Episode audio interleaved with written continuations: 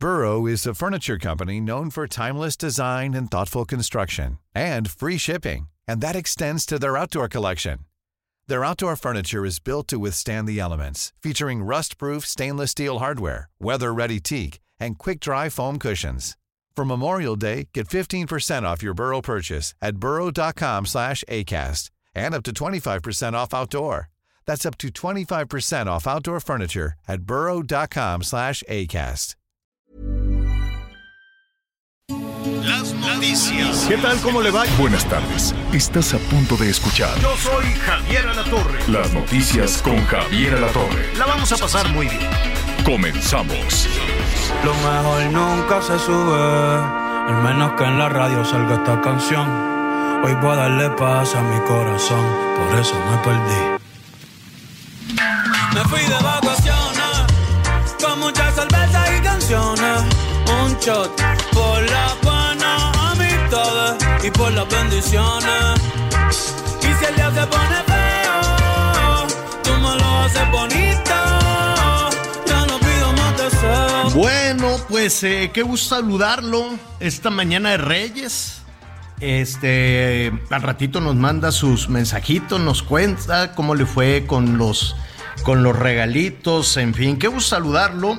Eh, después de una semana tan fea, tan complicada, este arranque del año horroroso para, para nuestro país, vamos a retomar, pues sí o sí, todos estos temas que, que duelen, que duelen tanto. Pero antes lo, lo saludamos con muchísimo, eh, con muchísimo gusto.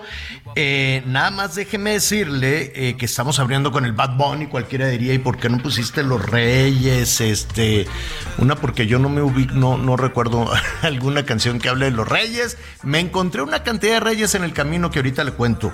El tema es que el Bad Bunny, mire, eh, bueno, primero déjeme saludar a Miguel Aquino para contarle lo que le está pasando a este artista eh, tan popular. ¿Cómo estás, Miguelón? Hola Javier, ¿cómo estás? Me da mucho gusto saludarte. Felicidades a todos los chamacos y chamacas que sí les llegaron los Reyes Magos. Muchas felicidades, disfrútenlo y espero que hayan sido juguetes y no artículos electrónicos. Y yo sí estoy completamente en desacuerdo en haber empezado con este tipo. ¿eh? Ya no hay que darle tanta fiesta. Pero. ¿sabes qué pasa? Digo, a mí reconozco que es muy este. Pues que a la gente le gusta. Le gusta muchísimo. Canta aguado, canta gangoso, pero pues a la gente le gusta. ¿No? Digo, uno al público lo que pida, ¿no? Al cliente lo que pida. No, pues que yo quiero el Bad Bunny. Oye, pero que es misógino, habla muy mal de, de ¿no? De, de todo el tema yo no entiendo esta ola de misoginia apoyada incluso por los gobiernos, ¿no? Antes, pues que un cantante hablara mal de las mujeres, bueno, pues era una cosa terrible. Y ahora les hacen conciertos en el Zócalo y todo, mientras más eh, eh, cochinadas dicen y mientras más misógino es el tema, pues es más popular. Miguel, yo ya no entiendo. Honestamente no entiendo. Y por otro lado están todas estas organizaciones que correctamente están eh, diciendo un ya basta, ¿no? Ya basta la violencia, la violencia verbal, la violencia física, pero eh, terminando ese discurso, pues al rato ves este, a la gente coreando asuntos que no sé si se dan cuenta o no. Miro, con, con todo respeto, yo, en el Zócalo se oía estruendosamente pues muchas canciones este no que no no no necesariamente son respetuosas pero bueno Sí, sin duda. hay que Pero- entender hay que entender Fíjate- al grupo firme a Bad Bunny a todos los artistas que, esta completamente, de, completamente de acuerdo, Javier. Incluso digo, nosotros en mucho menor, menor, menor, menor proporción, pero bueno, de repente nos puede suceder, ¿no? Que en el caso de los periodistas, eh, cuando te reconocen no es para felicitarte, sino para mentártela o de decir que estás en contra de algo, pero Claro. sí, entiendo esa parte. Fíjate que fue una discusión que yo tuve con mis hijas hace unos días, porque ellas, bueno, pues son súper fanáticas de Bad Bunny. Y recuerdo, no voy a decir el nombre de la cantante de música regional mexicana, este, que una ocasión se enojó mucho con los medios porque su escolta se portó muy mal en una conferencia de prensa y que decía, yo no le debo nada a los medios y yo soy famosa Ah, y soy ar- Lucerito. bla, bla. El, el hecho es que este, este tipo de personajes como Bad Bunny se deben a la chica del teléfono. Entiendo perfectamente la parte que tú dices, pero esa es precisamente la cabeza fría que debe de tener una figura pública, porque además deben de entender que ellos son el ejemplo para muchos jóvenes y más en este tipo de situación, en el caso de este, de este artista. Hoy precisamente salió un video ya de la toma de frente de cómo se, mira, sí Ah, tienes el video ahí ya en tu, en tu cuenta, te lo acabo de mandar precisamente. y, y si tú de repente ves el video, este, no iba rodeado por una, por esta chica nada más, iba rodeada de varias personas. Ah, no, a ver, a ver, nada más hay que, hay que poner en contexto un poquito.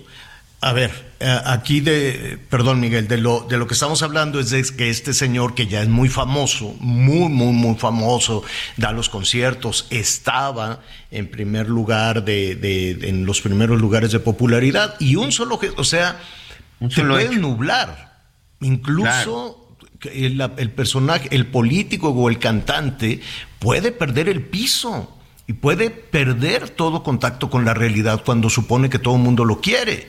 ¿no? Entonces le llevan acarreados a los políticos o le llevan o va mucha gente con, con los cantantes, con los artistas y pueden perder toda la dimensión y convertirse en un personaje este, pues muy grosero, francamente. ¿Y qué fue lo que hizo? Que una chamaquita, no, creo que a esto te refieres, una muchachita que se le emparejó ahí al cantante a tomarse una foto, como siempre, oye, una selfie, una foto, una foto pues te toman la foto y ya.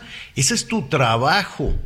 El que no quiera ver visiones, si es artista o es político, pues que no salga de noche. Te, te tomas la foto. Eh, y lo que hizo fue quitarle el celular y tirárselo al agua, ¿no? Y, eso le ha costado, Miguel.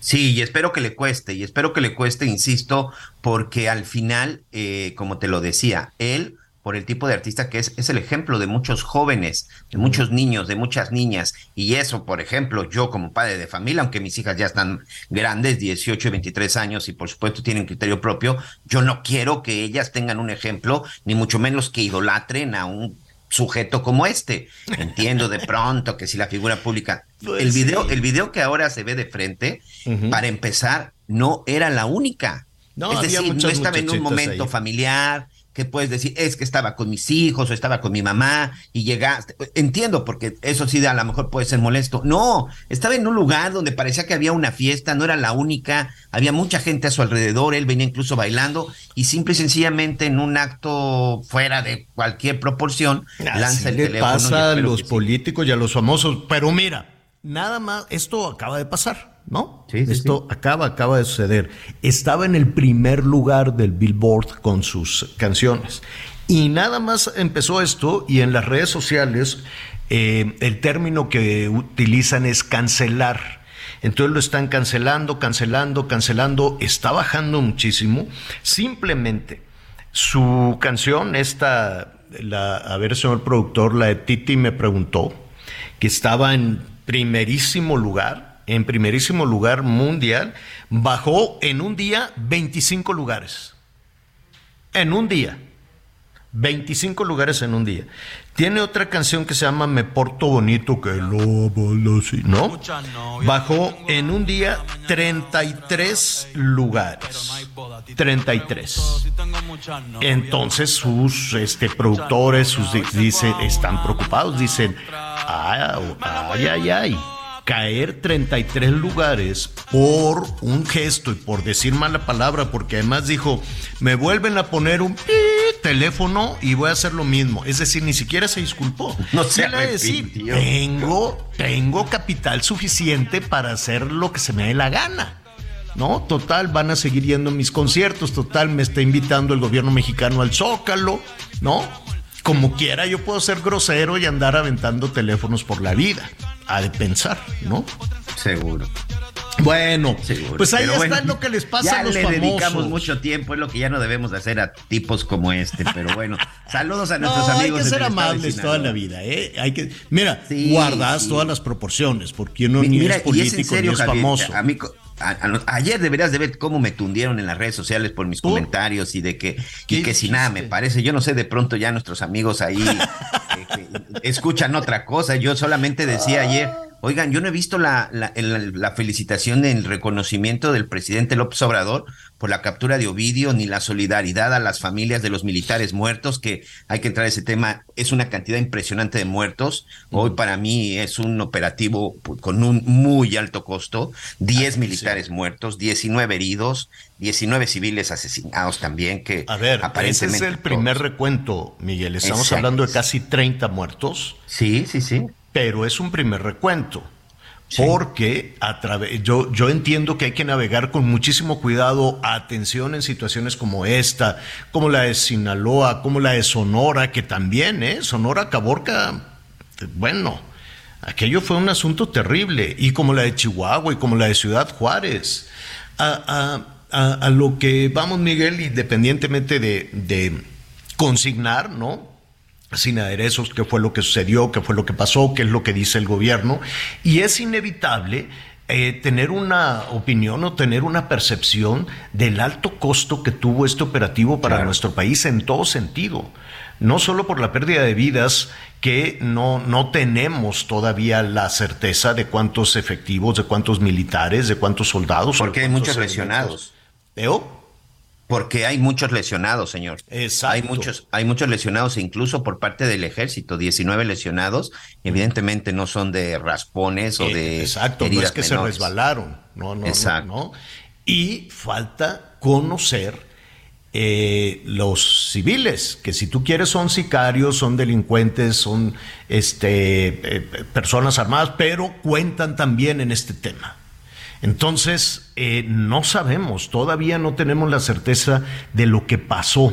Y que, además no ha terminado. Digo, sí, la gente comienza a salir en Culiacán, quieren recuperar su normalidad a como dé lugar, quieren recuperar este, eh, las calles, quieren abrir los negocios. A ver, un comerciante, una cadena muy grande o un negocio muy pequeño, una farmacia pequeña o una farmacia de, de cadena ¿Qué, eh, ¿Por qué tienen que cerrar sus puertas y, decir, pues ni modo, llegaron, me vandalizaron y se robaron, pero pues es que como agarraron al Ovidio, ¿cómo, cómo que porque agarraron al Ovidio se va a perder todo control?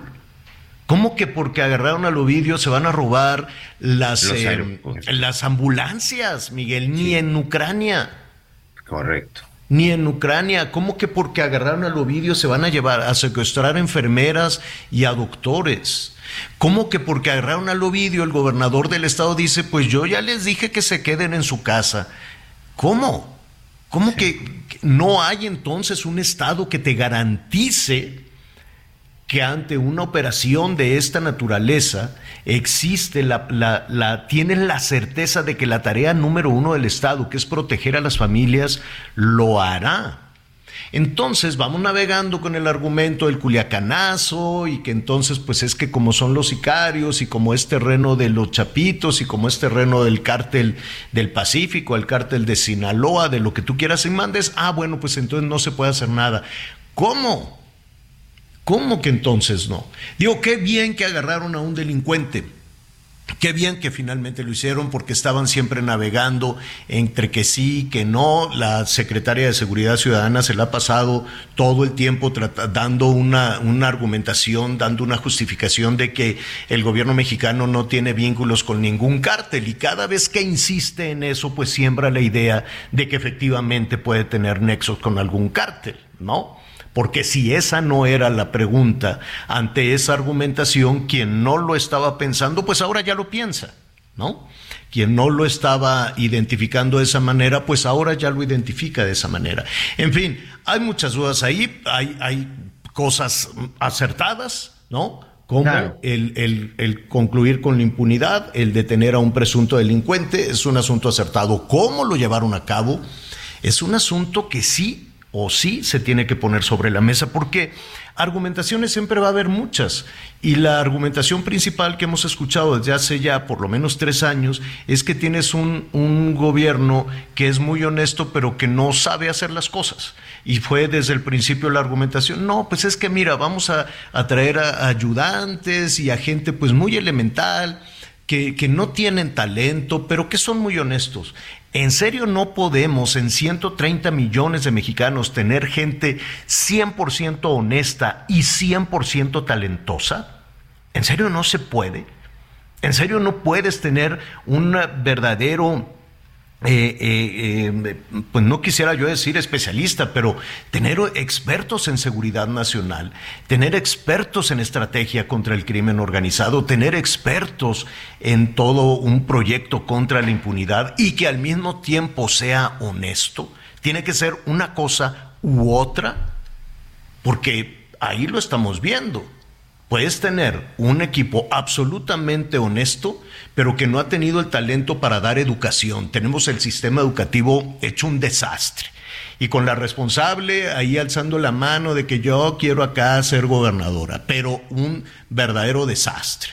Y con una serie de señalamientos, señalamientos del dinero, de la corrupción y demás. Pero avientan el arpa, Teníamos, se puso también un experto a garantizar la seguridad y luego se fue gobernador a Sonora y ve cómo está Sonora.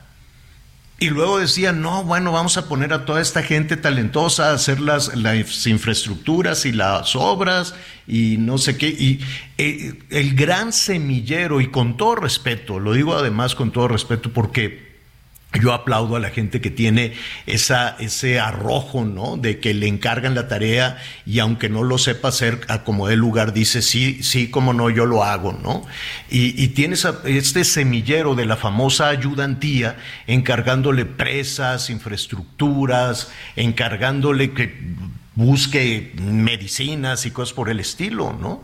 Y de pronto, pues ellos mismos dicen, bueno, pues este, pues es que yo lo único que hacía era, ¿no? Algo, algo mucho menos complicado y ahora se me eh, asigna esta tarea y lo hago. ¿A cuántos los mandaron de, de ¿cómo les dicen a los que eran gobernadores paralelos? Este.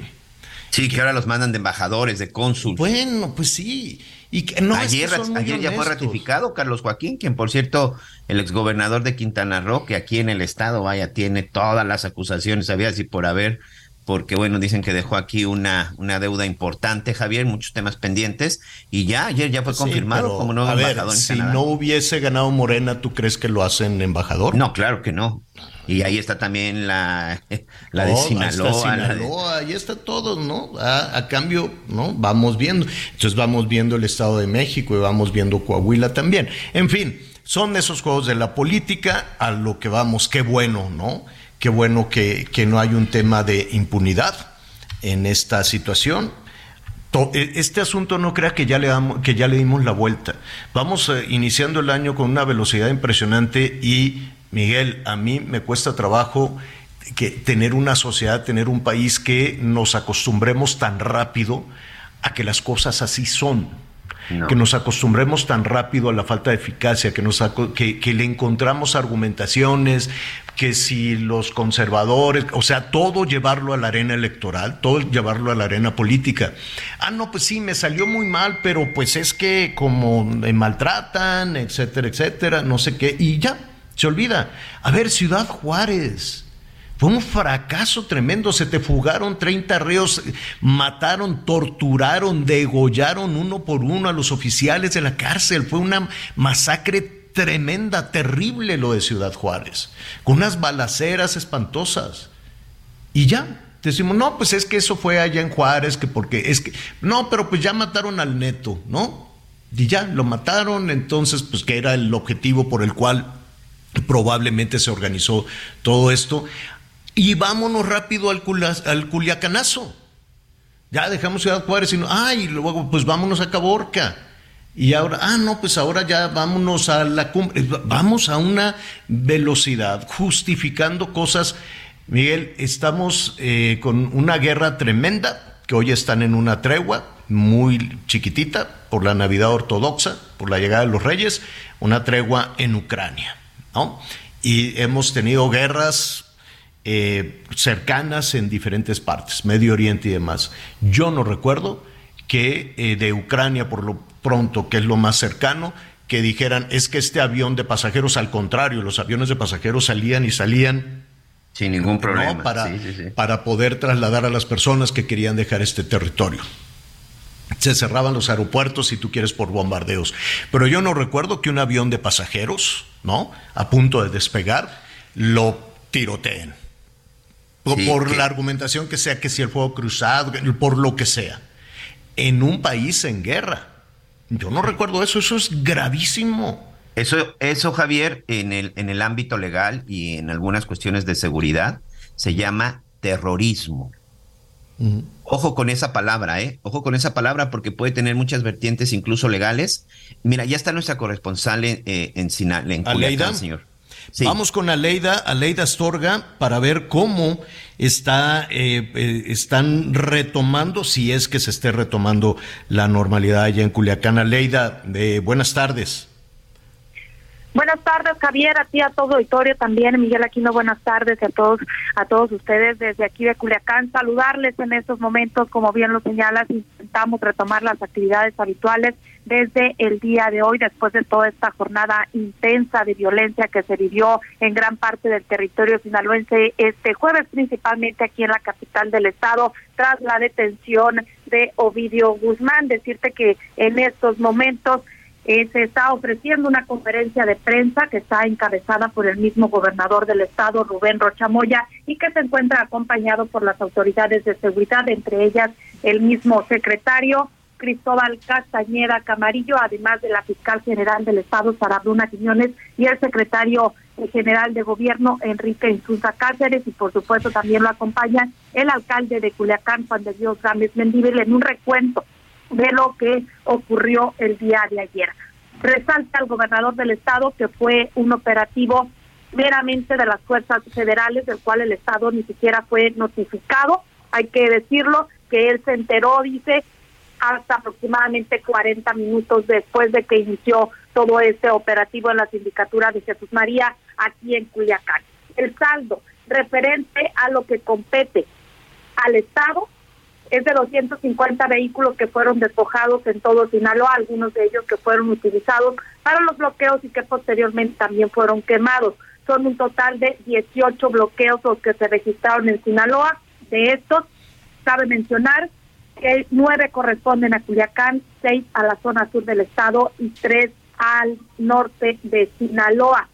Hubo 12 enfrentamientos en estos, hubo 29 personas lesionadas, de ellos ocho civiles y 21 elementos de las distintas corporaciones. Estamos hablando de policías estatales, Guardia Nacional y algunos militares. Desafortunadamente se tiene la baja de un elemento de la policía estatal. Intentamos retomar esa normalidad, retomar esas actividades de forma habitual el día de hoy, sin embargo aún prevalece esa desconfianza y ese temor por gran parte de la ciudadanía, de los sinaloenses. En estos momentos las autoridades de todos los niveles de gobierno están trabajando para retirar todos estos vehículos que permanecían en, en los bloqueos.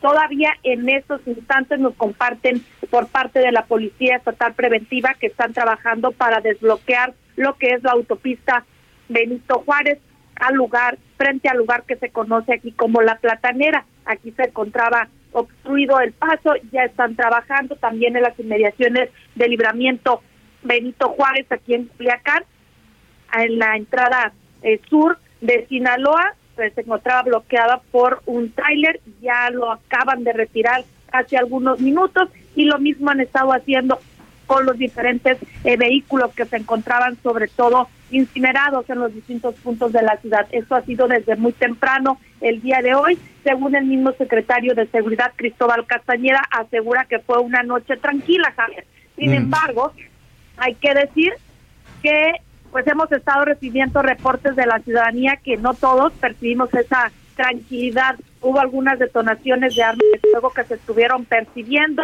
y también ese estuvo denunciando por parte de algunos ciudadanos el ingreso de algunas personas armadas a distintos fraccionamientos que estuvieron incluso tocando algunas puertas en algunas viviendas y que incluso se refugiaron en algunas de las viviendas que estaban abandonadas. Así es que, pues en estos momentos se acaba de iniciar medianamente la actividad porque los comercios tomaron la decisión, muchos de ellos, de no abrir todavía. En el caso de la central, se ha estado retomando de forma paulatina la central de autobuses y el transporte público en general han tomado la decisión los concesionarios, pese a lo que han dicho las autoridades, de que todo está tranquilo, de, no regresar a las actividades. Solo algunas rutas están funcionando hasta en este momento.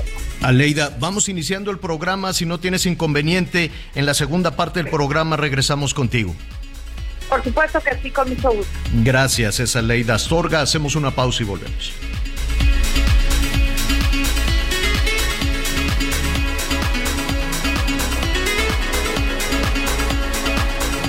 Conéctate con Javier a través de Instagram. Arroba Javier-Alatorre. Toda la información antes que los demás. Ya volvemos. Todavía hay más información. Continuamos. Las noticias en resumen.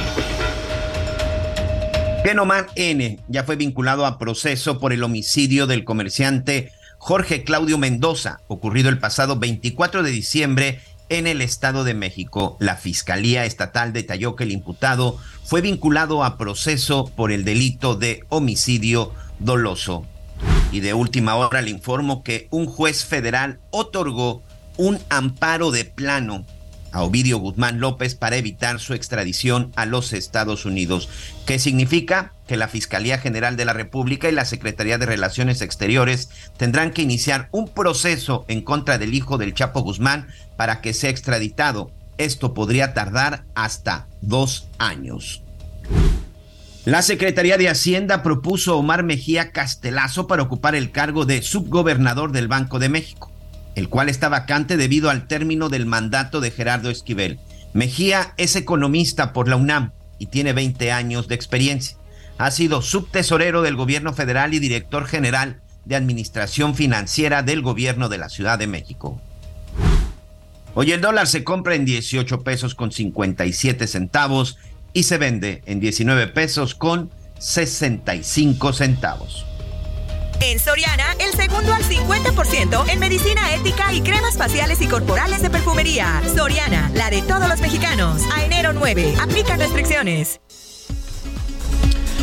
Bueno, pues hay, desde ayer había muchísimos comentarios, estaba escuchando esta información de último momento, Miguel, de que ya están parados eh, el Ovidio, ¿no? De que ya un juez, un juez ya les dio el, amparo y no nada más para que no lo extraditen, em, sino para que no lo tengan incomunicado. No esté incomunicado, tenga derecho a sus visitas, su legítima defensa, eh, todo.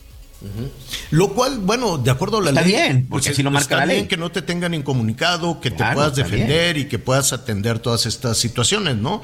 Eh, este, este tema de la aplicación de la justicia nuestra, que siempre es un laberinto, que es un vericueto, ¿no? Desde la prisión preventiva y que de pronto la gente se quede ahí, ¿no? Años y años y años sin, eh, sin tener un juicio. No estoy aquí hablando a favor ni en contra de nadie. El que tenga cuentas con la justicia pues que lo pague, pero, pero, pero que lo pague por una ruta. Es decir, eh, llevamos desde el siglo XVII tratando de avanzar, ¿no?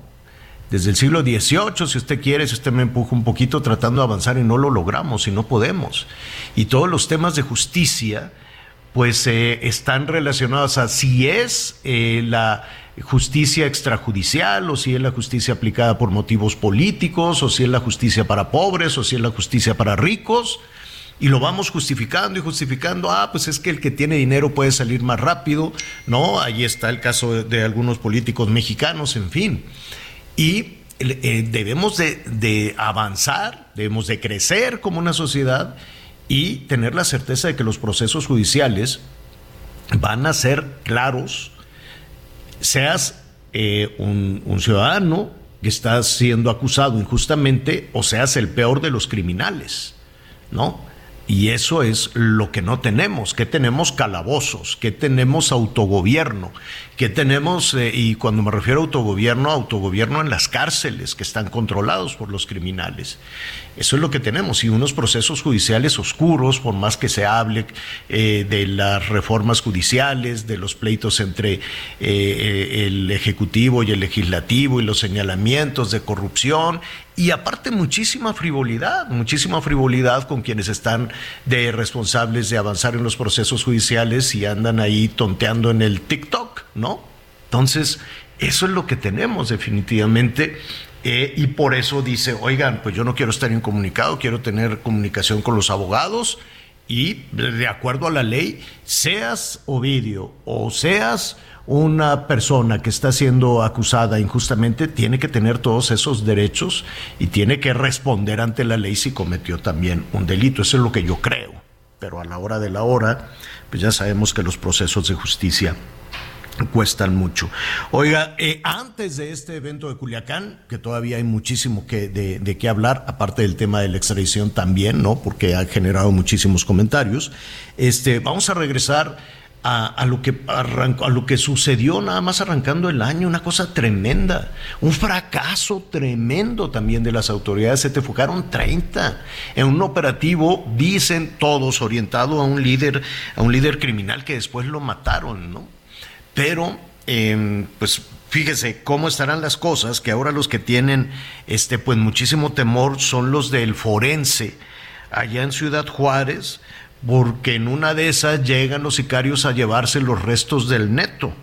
Vamos a ver qué es lo que está sucediendo, qué es lo que ha pasado en las, eh, en las últimas horas y yo le agradezco muchísimo a Reinaldo Lara que en las primeras horas de este 2023 eh, que está arrancando con furia, pues ha estado ahí muy atento a todo lo que ha sucedido. Reinaldo, ¿cómo está? No, no hemos tenido ni tiempo de felicitarte del año nuevo, porque vamos de una situación a la otra, si no son los migrantes, si no es el frío, si no son la violencia, las masacres. ¿Cómo estás, Reinaldo?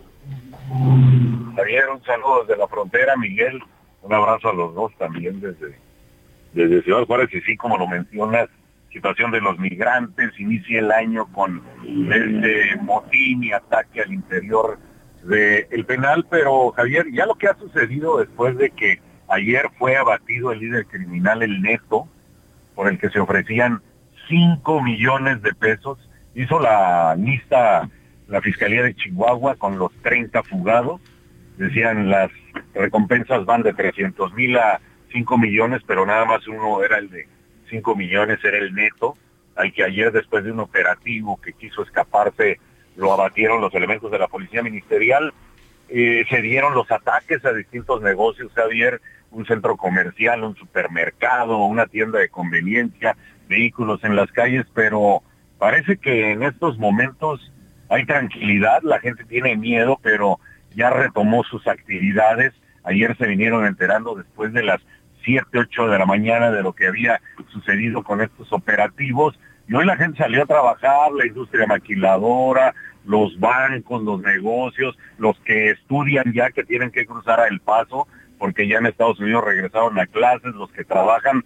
Ahora se ve algo normal la ciudad, pero todavía existe el temor, Javier, de cómo puedan reaccionar los criminales luego de que abatieron al neto. Y como reflejo de esto, te quiero comentar que hace unos minutos estuvimos en el servicio médico forense al exterior, aquí de la Fiscalía de Chihuahua, porque hay resguardo del ejército mexicano. Las fuerzas especiales que llegaron de la Sedena están resguardando el laboratorio de ciencias forenses donde están los restos del neto para evitar un ataque a las autoridades y para evitar vayan a rescatarlo.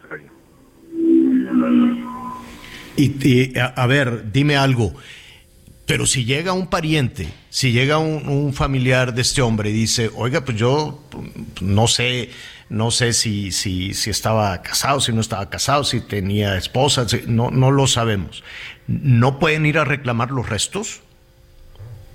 Ah, claro que sí, son los protocolos de las autoridades. Aquí la situación es, por el nivel que representaba este líder criminal, está la vigilancia en el lugar. Te digo, Javier, las autoridades todavía están en alerta roja y Estamos hablando que autoridades estatales, municipales y federales, todos están viajando en volantas, en grupos, incluso hasta los agentes de tránsito, que en vez de estar una motocicleta aplicando multas, ya van con el apoyo de otro elemento atrás para evitar cualquier riesgo así, el nivel que viven las autoridades por la situación está el penal y que lamentablemente pues todavía hay 28 fugados, Javier.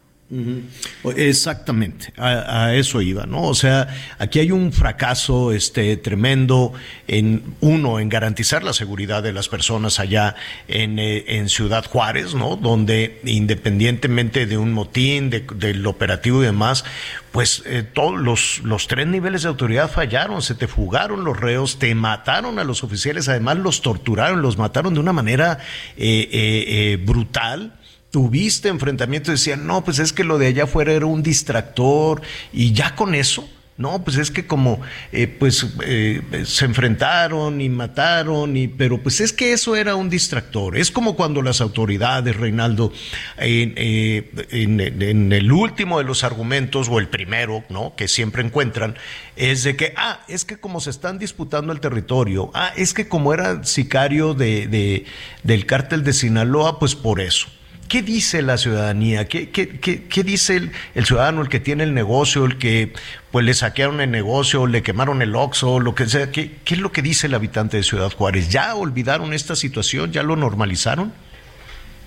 Claro que no, Javier. Incluso la Canacintra, ah, exactamente ayer mencionaban los empresarios que pues hay temor por esta situación, que dicen, vamos a apoyar a las autoridades, pero no queremos que esto suceda. Se comprometieron a brindarnos seguridad, por eso pagamos impuestos y resulta que no hay quien los proteja porque cuando sucede un hecho como el del motín, el que sucedió el primero de enero, pues todo el mundo tiene que cerrar sus puertas, todo el mundo se tiene que resguardar. Dice, nos resguardamos más que con el COVID cada vez que se presenta algo como estos días de violencia en los penales de Ciudad Juárez. Qué barbaridad. Aprovechando, eh, Reinaldo, el, este fin de semana viene el presidente Biden, que ese va a ser otro tema que vamos a, tocar tanto que hay en la relación con Estados Unidos y la discusión está en un aeropuerto. Pero bueno, eso ya lo, lo vamos a retomar en un, en un momentito más. Em, eh, ayer hay muchas discusiones a propósito de, de, la llegada de Biden, de que si esto es una ofrenda, de que si esto es un regalo, de que si era ofrecerle la cabeza de uno de los chapitos, ¿no? En, en, una situación terrible que tiene razón el gobierno de México y Estados Unidos con el tema del fentanilo, aunque al parecer las posiciones respecto a los criminales, ¿no? Podrían ser distintas, podrían, solo podrían ser distintas, no, no es que el gobierno mexicano tenga una justificación como de Chucho el Roto y que pues por eso y que pues como se lo mandan allá a los Estados Unidos, no necesariamente aunque flota en el ambiente, son percepciones distintas, versiones, visiones distintas que se tiene respecto a un líder criminal en Estados Unidos que, que en México, y aquí hay un tema del fentanilo que ha hecho muchísimo daño allá con las adicciones en los Estados Unidos y que comienza a hacer muchísimo daño en México. En medio de toda esta situación viene la captura y de inmediato se pensó, ah, claro, como viene Biden, entonces pues ni modo, les cayó la DEA y la DEA les dijo, ahí está el bandido, van a por él, ¿no? Esa era, digamos que a bote pronto o en la percepción eh, del, ciudadano de a pie, del ciudadano de la calle, pues era la, percepción inmediata que el gobierno mexicano se, se ha encargado de rechazar y de negar una y otra y otra vez. Se, niega que fue una instrucción o que hubo colaboración de la inteligencia de Estados Unidos y se niega, se, ha negado por lo menos dos veces en las últimas horas que el gobierno mexicano tenga algún tipo de relación con algún cártel del crimen organizado. Pero bueno, ese es un es otro berenjenal. En medio de todo esto, el presidente Biden además dice, voy a la frontera. Y esa, y esa es una visita del presidente de los Estados Unidos que tiene muchísimo peso que tiene que tener que el presidente de los Estados Unidos tenga la información de primera mano de lo que está sucediendo, que se está convirtiendo en un caos humanitario, en un caos sanitario, en un caos eh, eh, que tiene que ver con la libertad de tránsito de las personas y es un asunto doloroso porque además quién paga, quién le ayuda a, estas personas. No es fácil migrar y quedarte en un campamento a orillas de la frontera con los Estados Unidos. En medio de todo eso, anuncia que por lo menos mil, em, mil personas sin documentos, por lo menos mil diarias, los van a, eh, deportar de manera express, así como lo hizo Trump, eh, en, en 30 eh, mil al mes. Esa frontera tuya, Reinaldo, si ahorita es una situación difícil, no imagino lo que pueda suceder en los próximos días. Y ya lo mencionabas, Javier, anunció Biden su visita y va a ser aquí a El Paso, exactamente aquí cruzando el río, por la situación que se incrementó de migrantes. Y, sí, bien lo mencionas, dice, vamos a expulsar mil migrantes promedio por día, son los 30 mil al mes, pero hay que recordar que aquí por Juárez es donde se están cruzando los nicaragüenses, los cubanos, él mencionó nicaragüenses, cubanos, haitianos y venezolanos, les va a aplicar la especie el título 42, expulsión inmediata al país de donde ingresas, en este caso a México. México ya lo aceptó, van a recibir esos 30 mil. La situación es que si aquí en Juárez nos regresaban todos los venezolanos, ahora vienen todos los nicaragüenses que diariamente se están cruzando, los cubanos, los haitianos, y la situación es que se va a complicar aquí en Ciudad Juárez porque los albergues están llenos, los venezolanos no se han ido, ellos estaban esperando que terminara el título 42 antes de la Navidad, luego antes de Año Nuevo, continúa y están esperando el momento de cruzarse, pero ya no lo van a poder hacer entonces, esto sí se va a convertir en un caos que había nada más hace unos minutos aquí junto al río Bravo, en una de las puertas que abrió la patrulla fronteriza, había 50 migrantes, la mayoría nicaragüenses. Esos ya entran en la orden de Biden, así es que a lo mejor ellos mañana van a estar en un puente regresando a México. Sí, y, a ver, eh, hablamos de cifras, de números. Todavía ayer, antier, con, eh, estábamos eh, revisando las estaciones migratorias, las oficinas eh, para refugiados que hay en Tapachula. Tapachula, Reinaldo, es hay más migrantes que habitantes de Tapachula. De ese tamaño es la, situación, con la gente haciendo pipí, haciendo popó ahí en la calle, en la banqueta, como pueden, comiendo lo que pueden, durmiendo como pueden, y todos los días llegan más y más. Y aquí estamos hablando de los venezolanos, de los cubanos, de los nicaragüenses, pero la crisis que, se, que, que reventó hace unas horas es por africanos y haitianos que entraron, reventaron las puertas de manera ya desesperada, no en las, en las, eh, en las oficinas de, de, migración, sino de la oficina para refugiados. Quieren el refugio de México primero. Dicen, yo necesito que México me dé el estatus de refugiado y al darme el estatus de refugiado ya puedo circular por México y no solo eso, ya puedo recibir los apoyos que da el gobierno mexicano alguien les dio esa información y dicen, en cuanto tenga el estatus de refugiado, voy y me inscribo en Sembrando Vida para que me den un dinero y ahí cuido un árbol de mango, o digo que soy un joven, o digo que soy este madre soltera, en fin, y es muy probable que estén haciendo también esta situación en Tapachula para recibir ese, ese dinero. Así es que si eso, em, eh, eso se, concreta, pues les van a llegar a la frontera no nada más los nicaragüenses, los venezolanos, los cubanos, sino que una, un número enorme de gente que comenzará a llegar con estos anuncios de diferentes partes de Centroamérica o del Caribe o eh, como ahora también ha llamado la atención, una llegada enorme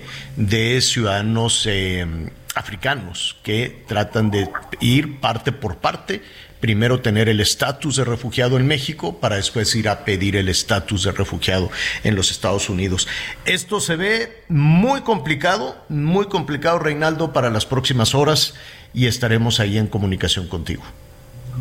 Ya te voy a comentar algo, Javier, ya la percepción aquí de los fronterizos de, de Chihuahua y de Texas cuando llegaron los grupos de cubanos y haitianos, sí se ponían a trabajar, buscaban trabajo, iban a los albergues, rentaban departamentos, había haitianos trabajando de guardias de seguridad, en supermercados, acomodando mercancía, en bodegas, pero cuando llegaron los venezolanos, nunca quisieron trabajar. No, ellos no quieren trabajar. La aquí de los fronterizos. Ellos decían, ¿para qué trabajo si gano lo mismo que en mi país? ¿Para qué trabajo si la gente de aquí me trae en la mañana comida, en la tarde también y en la noche me dan café y me dan una cobija y hasta ropa nueva? ¿Para qué tengo que trabajar? Eso decían los venezolanos, mientras que haitianos y cubanos, eso sí, se fueron a trabajar a la maquila, a las bodegas, a las escuelas, hacían de todo, pero se ponían a trabajar. Los, los haitianos, hay, hay que decirlo, eh, han logrado integrarse, ¿no? Llegan con mucho ánimo de trabajar. Eh, y han logrado integrarse y se integran bien. Ha sucedido en Mexicali, ha sucedido en Tijuana, ha sucedido en Juárez, este, porque salen de un infierno. Quienes conocemos Haití, que quienes conocemos las condiciones en Puerto Príncipe, en, varios, en varias ciudades de Haití, pues llegan a la gloria, aunque sea trabajando en el jornal, en, el, en lo que sea. Ellos quieren trabajar Y, se quedan en México muchos y, se han integrado con, muy respetuosamente, atendiendo todo, eh, tratando de seguir todo y creo que las mismas este, comunidades em, los han este, cobijado bien, ¿no? Los habitantes, pues, de, de, estas ciudades fronterizas. Ese es todo un tema que eh, te vamos a caer por allá, Reinaldo, para contar esa historia. Por lo pronto, muchísimas gracias, felicidades por todo tu trabajo. Arrancas el año sin respiro. Te estaremos eh, viendo y escuchando por la noche en un rato más. Muy bien, Javier, gracias. Un saludo a todos, un saludo a Miguel. Gracias. Desde la frontera. Gracias. Saludo, amigo, muchas gracias. ¿Cómo trabaja Reinaldo Lara? Eh, ¿Cómo eh, realmente? Nevadas, migrantes, balaceras, motines. Sí. no, bueno, en todo anda don Reinaldo. Sí, todos nuestros compañeros, pues arrancando el año. Bueno, no tuvimos vacaciones, Miguelón. Tú afortunadamente fuiste a celebrar antes, de que sí, sí, sí. fuiste a, celebrar un poquito antes con Aide, que bueno. Vamos a Sonora a propósito de trabajadores. Allá está nuestro compañero Gerardo Moreno, a quien saludamos con muchísimo gusto. Gerardo, ¿cómo estás?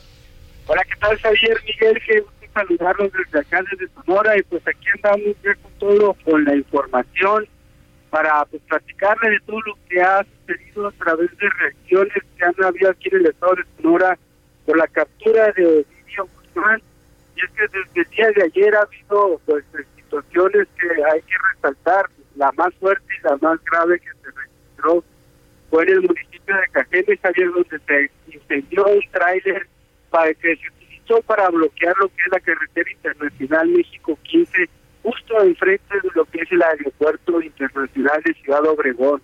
Eh, este bloqueo duró alrededor de una hora, sin embargo todavía hasta estos momentos varias aerolíneas pues decidieron suspender todas sus actividades en este aeropuerto pues para tener protección de los ciudadanos.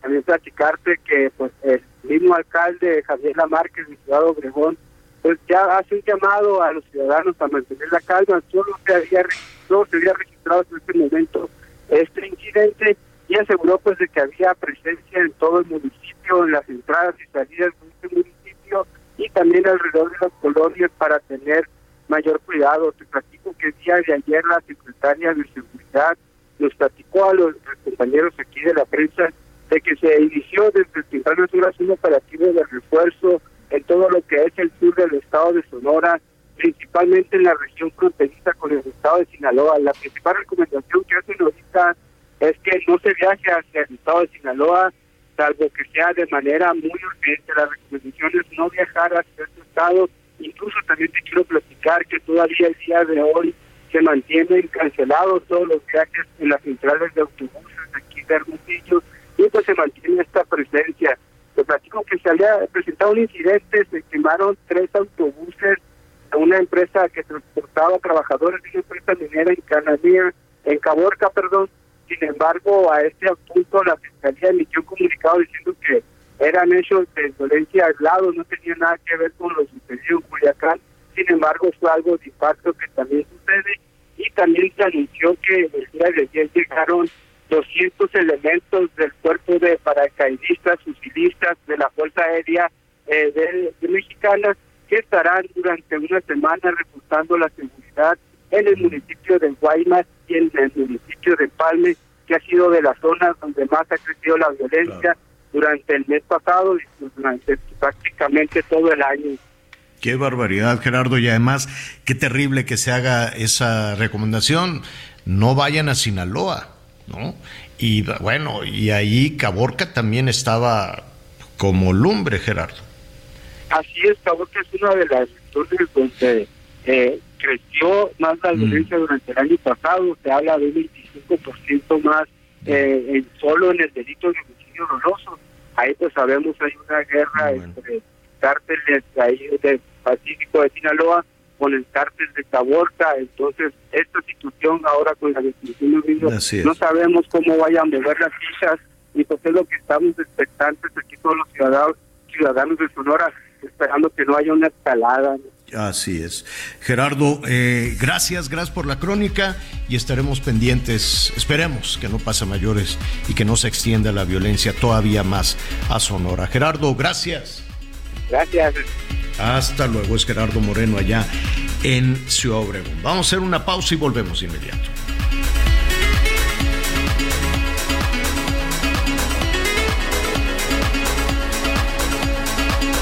Con Miguel Aquino a través de Twitter, arroba Miguel Aquino. Sigue con nosotros. Volvemos con más noticias. Antes que los demás. Todavía hay más información.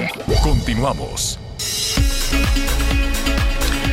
Em, oiga, antes de, antes de avanzar, saludamos a nuestros amigos que nos acompañan en esta en esta segunda parte del programa. Saludos también en Texas. Gracias, gracias por todos sus comentarios en Texas, en, en, eh, en California.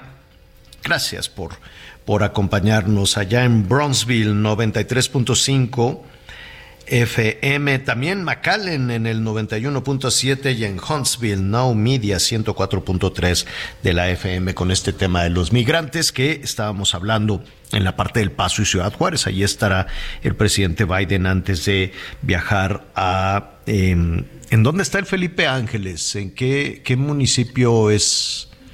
Es el, pues está en la zona donde eh, estaba la, el aeropuerto militar de Santa Lucía, Javier. Esto está prácticamente entre los límites entre el Estado de México, Hidalgo, eh, muy cerca de Zumpango también puede ser. Pasé por ahí por donde están los, este, los fabricantes de pirotecnia. Eh, es Tultepec. Por ahí. Entonces fui por Tultepec y luego seguí todavía como unos 40 minutos más. Sí. Hice sin tráfico en temporada navideña más o menos una hora cuarenta, casi dos. Después hay unos trabajadores me dicen, no, luego ya tenle paciencia porque hay unos tramos de algunos municipios. Zumpango, eh, Estado de México, señor, perdón. Dale en Zumpango. Y le queda más cerca ese aeropuerto a los poblanos. Saludos a nuestros amigos que nos sintonizan en Puebla o en Hidalgo también. Le, lo invito para que el sábado, este sábado ya se acabó la fiesta, ¿eh? ya basta de las día de las lupitas, de las posadas, de la Nochebuena, la Nochevieja, del baile, de la hoy ya coma la rosca y ya, hasta aquí llegamos, ¿no? Entonces, no se me desvele el sábado para que me acompañe. Bueno, si quiere, si tiene baile, pues no importa. Lo, bueno de la vida es, es celebrar lo que usted quiera y mande, lo que se le da la gana. Pero si ya quiere estar un poquito en cura de reposo y cosas por el estilo, lo invito a que me acompañe en un programa que estoy eh, preparando, donde pues vamos a ver distintas cosas que se están preparando para este año, ¿no? Eh, todas las cosas, las dificultades por ahí con Estados Unidos, pero también las percepciones que se tienen, ¿no? Cosas buenas que la gente está esperando en diferentes regiones del país y luego vamos a platicar también con algunas este, comunidades allá de los altos de Chiapas y este me regalaron un viaje de no no es Matachín de Parachico porque es la primer fiesta del año se llama la fiesta grande, la hacen. Millions of people have lost weight with personalized plans from Noom, like Evan, who can't stand salads and still lost 50 pounds. Salads, generally, for most people, are the easy button, right? For me, that wasn't an option. I never really was a salad guy. That's just not who I am. But Noom worked for me. Get your personalized plan today at Noom.com. Real Noom user compensated to provide their story. In four weeks, the typical Noom user can expect to lose one to two pounds per week. Individual results may vary. En, en este Chiapa de Corzo, que es un lugar muy bonito, tiene 500 años esa ciudad, imagínense. Y esta celebración tiene un significado muy bonito, así le, adelanto a reserva de que nos, nos acompañe. Fíjese que una señora de Guatemala tenía el hijo tan malo, pero malísimo. Estamos hablando de, ¿qué será? Siglo XVII más o menos. Entonces le dijeron, oiga, pues mire, váyase allá a, a, a Chiapa, a, a- a- a Chiapa de Corzo, ¿no? Y ahí este, hay un curandero muy bueno y hay un árbol. Desde entonces está ese árbol. Pasé por abajo del árbol y me estaba yo mareando y dije, qué raro me siento. Y dice, no, es que si pasas, bueno, ya le, luego le contaré qué sucede si pasa usted por abajo de ese, de ese árbol hermosísimo, que tiene siglos además. Entonces, este, la mujer le curaron al muchachito. Y entonces ella en agradecimiento regresaba acá, se quedó a vivir un rato ahí en Chiapa de, Ca- o de Corzo, era muy rica la, la mujer esta, muy, muy rica.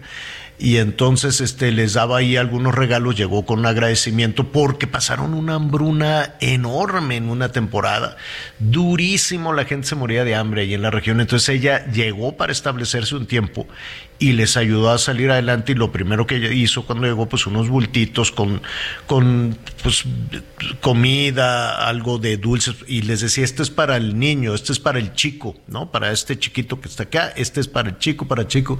Y entonces desde ahí ya se quedó el tema de los parachicos que es la primer celebración, la primeritita celebración del año, grande, ese arranca en, ahí en Chiapa de Corzo la próxima semana. Entonces también vamos a ver un poquito de eso. eh, vamos a hablar con algunos cineastas, vamos a hablar con, todo tipo de personas, con políticos. si quiere usted conocer a, a la esposa de, de Marcelo, eh, Rosalinda Bueso, muy, muy simpática, muy echada para adelante también, y cómo apoya al marido, que si le hace la maleta, no le hace la maleta, en fin. Hay de todo, hay políticos, hay cineastas, hay comunidades indígenas, hay gente trabajadora. Batallamos un poquito, así es que este lo invito a que nos acompañe. Bueno, muy bien, eso va a ser el sábado a las 10, 11 de la noche. Mandaron hasta las 11 de la noche ahí en la programación. Pero pues bueno, no importa. Eh, ahí eh, eh, usted nos acompaña. Atención, atención nuestros amigos que nos sintonizan allá en este Sinaloa. Al parecer los aeropuertos ya ya están operando. Los vuelos programados, pues evidentemente tienen demoras todavía. Eso es un es una situación muy muy eh, complicada. Pero mire, qué bueno que ya de alguna manera se está normalizando.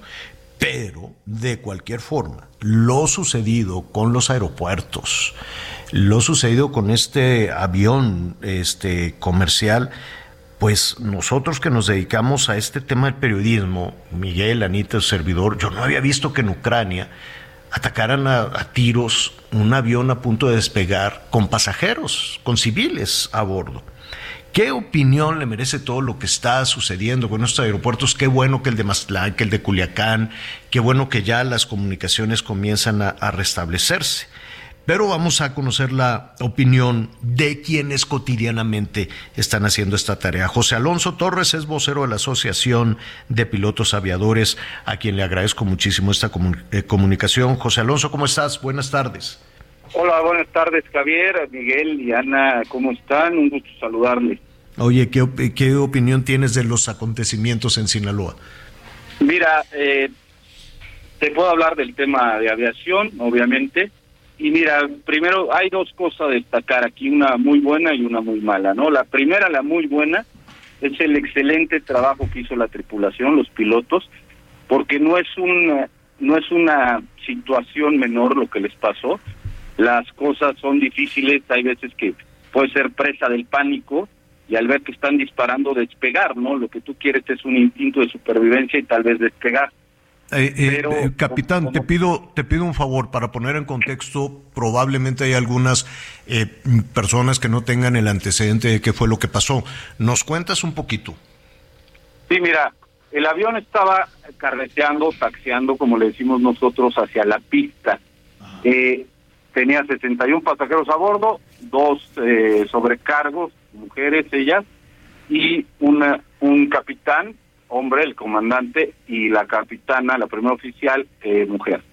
Ellos van rodando hacia la pista para tomar eh, el impulso de despegue y empiezan a escuchar disparos al estar ya en la, en la, sobre la cabecera, que es donde tienes que iniciar la carrera de despegue, se dan cuenta de que algo pasó, tienen una fuga de hidráulico, les indica el avión que hay fuga de hidráulico, y pues los videos y todo esto que has visto, pues donde los pasajeros están agachados, hay uno muy lamentable de haber un niño que, que dice que, que qué está pasando y todo esto.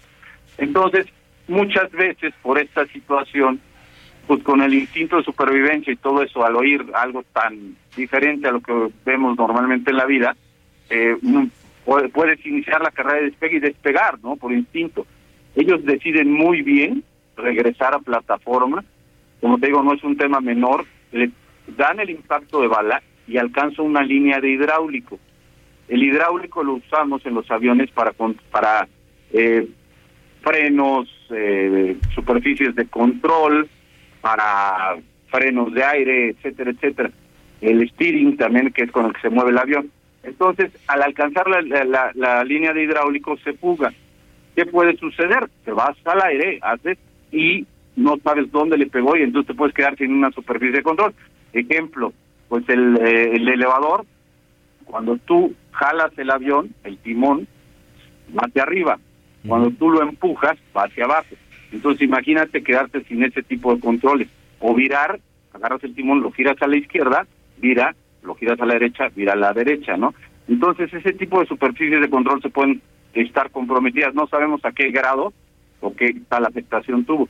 Entonces el regresarse al, a la plataforma fue una excelente idea, una maniobra perfecta que para eso no se entrena, ¿no? y lo hacen muy bien ellos.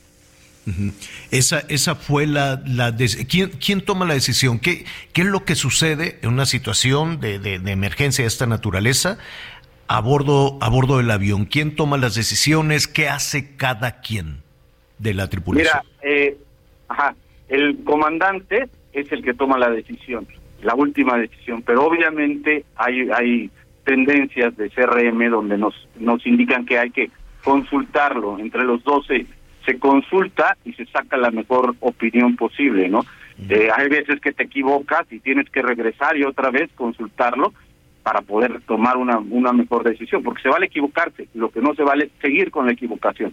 Entonces ellos desde el principio lo hacen perfectamente bien, toman la, la decisión correcta, regresan a plataforma, afortunadamente fue una línea de hidráulico, no le impactó a ningún pasajero ni a ningún tripulante, que olvidemos el grado en ese momento de cualquier persona, pero son personas, ¿no? Entonces, afortunadamente no, fue al avión y, toman la decisión correcta.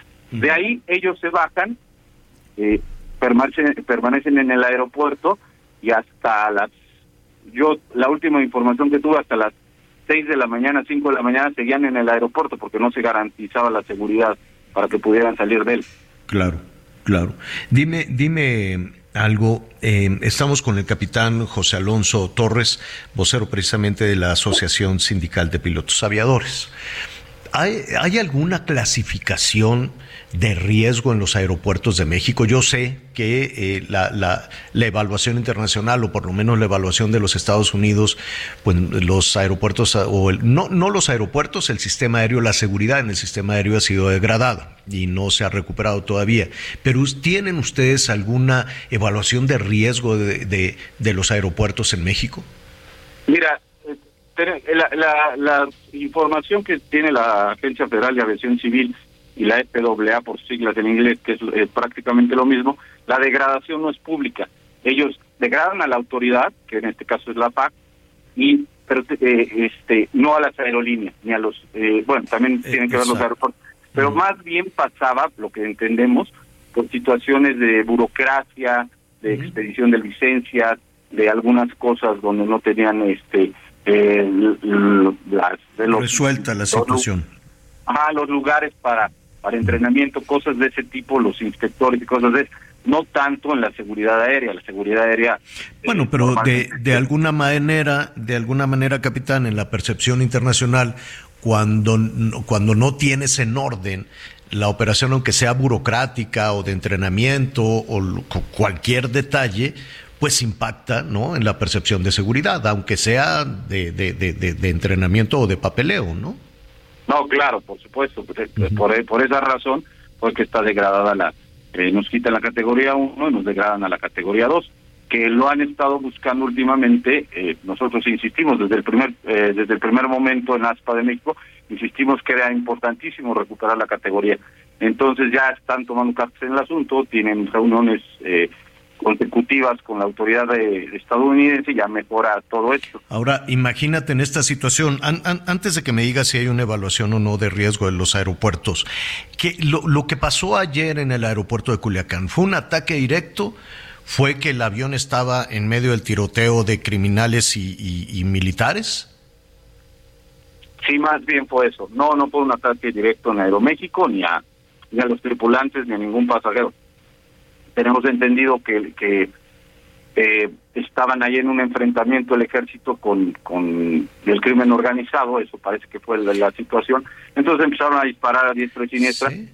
Pero no, me imagino, no me imagino ni en Kiev, y mucho menos con nuestros socios de, de, Estados Unidos y Canadá, un enfrentamiento en una zona federal, en un aeropuerto, capitán. No, no, no, es, es insólito, inaudito esto que sucedió. O sea, es algo que, que nos demuestra, nosotros estamos sorprendidos, estamos incrédulos de, lo que sucedió, eh, no lo podemos creer. Ahora, eh, existen cosas, hemos insistido, insistido mucho en ASPA, en una, en una política aeronáutica de Estado, donde las cosas se pongan claras y perfectamente se establezcan. Porque, por ejemplo, en este caso, cuando vayan a montar un operativo de esa magnitud, pues que cierren todos los accesos posibles al, al, claro, que les avisen, ¿no? Eh, eh, eso es lo que no, hay una parte ahí que nos falta. ¿Quién le dio la autorización al piloto del avión, un avión comercial? Eh, ¿Quién le di, quién, ¿Cómo es posible que hagan esta operación, carreteo? Es más, que autoricen el, despegue del vuelo, que suban a los pasajeros. Yo, algo falló ahí eh, hasta el final, ¿no? Porque a final de cuentas, qué bueno que operaron así el, el, piloto y la tripulación. Pero debe de haber información. Oye, hay unas balaceras aquí de criminales, de la gente de, del Chapo, del Ovidio, y ahí está el ejército, y aún así abordaron los pasajeros, o sea, ¿Qué, qué, qué, crees tú que falló ahí? Mira, yo creo que fue falta de comunicación. En realidad no podemos saber exactamente hasta que se baje la grabadora de vuelo y se sepa. Lo que sí te puedo decir es que nosotros no empezamos a abordar, eh, bueno, podemos empezar a abordar normal, pero el carreteo, el taxeo hacia la pista tiene que ser con la autorización de la torre, en este caso en Culiacán. No recuerdo si hay ahí terrestre, eh, se dividen las frecuencias en terrestre y torre, eh, no, no recuerdo si hay terrestre en, Culiacán, pero lo que sí te puedo decir es que necesitamos autorización para poder em, empezar a robar y necesitamos autorización para despegar. No lo podemos hacer para despegar y para aterrizar, obviamente, ¿no? Entonces no lo podemos hacer por nosotros mismos. Algo ahí en la comunicación, tal vez, eh, es especular, pero tal vez eh, no empezaban los los tiros y, y no los escucharon dieron la autorización, rodaron y empezaron a escuchar los tiros y entonces sucedió lo que lo que sucedió. Pero sí, si establecemos una política aeronáutica de Estado, pues se pueden poner las reglas claras. En, caso de un operativo así, en caso de una emergencia. Nosotros no tenemos protocolos sobre ese tipo de cosas. O sea, es algo... Eh, claro. La aviación lamentablemente con, con, con accidentes, con incidentes, se va perfeccionando día a día. Es constante el crecimiento de la aviación. Entonces, ya tomar eh, cartas en el asunto sobre este tipo de cosas que pueden suceder, ya vimos que pueden suceder. Sí, pueden, pueden suceder. Que, que, eso, capitán, es lo terrible, ¿no? Ustedes hacen su trabajo, ustedes son civiles, ustedes hacen su trabajo como pilotos, pero qué terrible que en este momento se esté planteando agregar al protocolo de operación de una, de, de una nave comercial qué hacer en caso de que se estén dando de balazos. Como ocurre en las escuelas primarias, ¿no? Exacto, como, o sea, eh, y, y, y, lo terrible, Miguel, José, es que pues lo vamos normalizando. Si ese protocolo se va a agregar, lo terrible es que en este país se va normalizando. Ah, bueno, en caso de que criminales y militares estén en medio de una refriega, pues eh, tenemos que hacer esto y esto otro. Es, eh, es una forma dolorosísima, tienes toda la razón, se tiene que agregar en los protocolos, se tiene que analizar, porque ya vimos que sí pasa y sí pasó. Ahora, eh, finalmente yo, yo te preguntaría, em, ¿quieren, ¿qué te dicen tus compañeras, tus compañeros este, de esta asociación sindical cuando les dijeron hoy, oye, pues a ti te toca ir a Culiacán? ¿Se pueden negar a viajar a Culiacán? Lo que, lo que estamos, eh, primero que la autoridad de la apertura del aeropuerto. Y lo que sí hicimos en ASPA, desde el primer momento que supimos esto, nos comunicamos, se comunicó el secretario general con, con los tripulantes, dijeron que todo estaba perfectamente bien. Les dijimos que por supuesto no podían salir, que, que resguardaran la seguridad y todo esto, que primero son ellos y los pasajeros.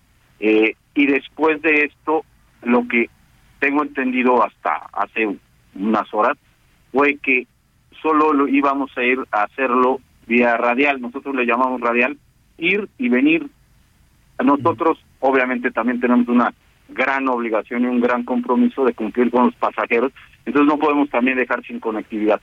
Y lo que sí es que no va a pernoctar ninguna ninguna tripulación por lo pronto en Culiacán hasta que se garantice la seguridad, ¿no? eh, también nosotros lo hemos, pues, de verdad, lo hemos dicho desde hace mucho tiempo, necesitamos pues reglas claras, hacer las cosas, como dices, es lamentable que se tenga que regular violencia ti pero pero la tenemos que regular, si no de otra forma no sabemos qué, qué podemos hacer. Nosotros podemos, tenemos regulaciones sobre un pasajero insubordinado, tenemos eh, reglas sobre... lo que sucede en el mundo, ¿no? En, en, ah, todo el mundo. Aquí no, o sea, en, en el Congo, pues, sí, sí, sí, lo que sucede en el mundo a bordo de que se, se, puso, se enfermó un pasajero, o se puso agresivo, o está borracho, o, casos extremos, ¿no? Tocamos madera de un aerosecuestro, ¿te acuerdas que hubo un tiempo en que pues estaban de moda todas esas, no de moda, sino que sucedían todo ese tipo de situaciones para lo cual hay protocolos, pero que te digan, en caso de que estén los narcos enfrentándose con el,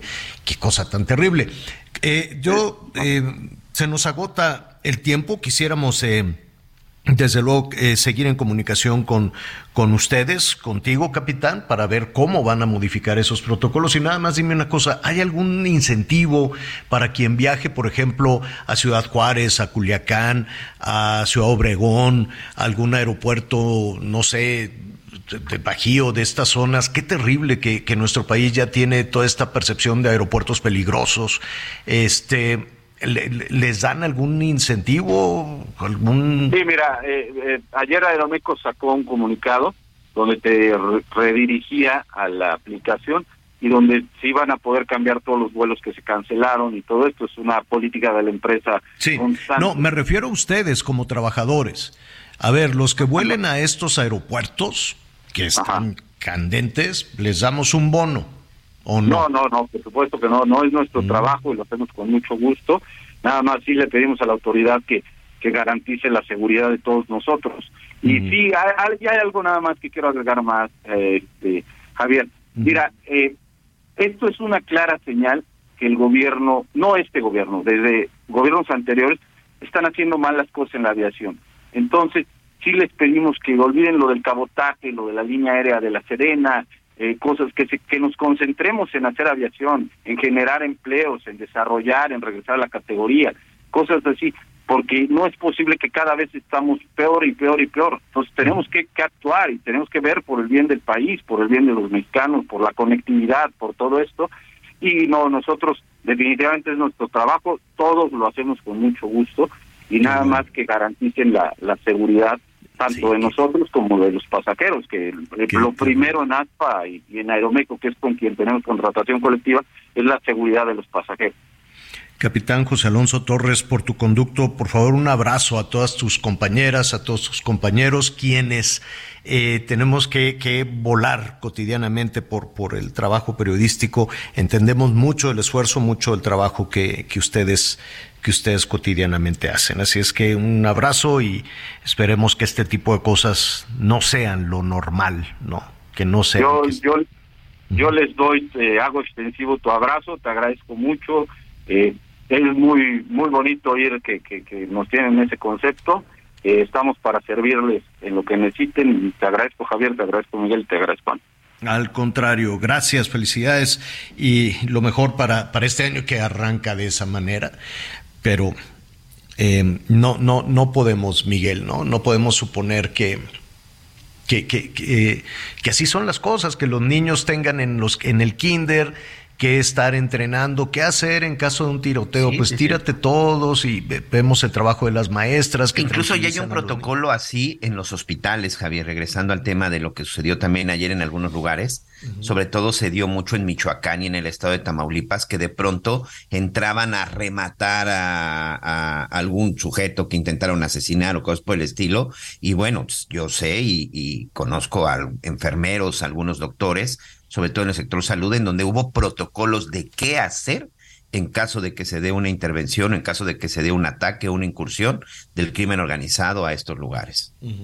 Sí, sí. Y, mire, antes de hacer una pausa es inevitable, ¿no? Vamos a, entrar ya de lleno a las elecciones presidenciales, aunque todavía falta, pero no, y tenemos ahí el Estado de México, Coahuila y demás.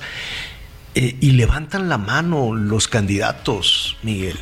Levantan la mano y dicen, sí, como si yo quiero suponer que ellos viven en una burbuja, que viven en una esfera lejana a lo que sucede a un pasajero, al, al que tiene su negocio que se lo quemaron, o al proveedor de los alimentos que le quemaron el camión. Vamos a hacer una pausa y volvemos.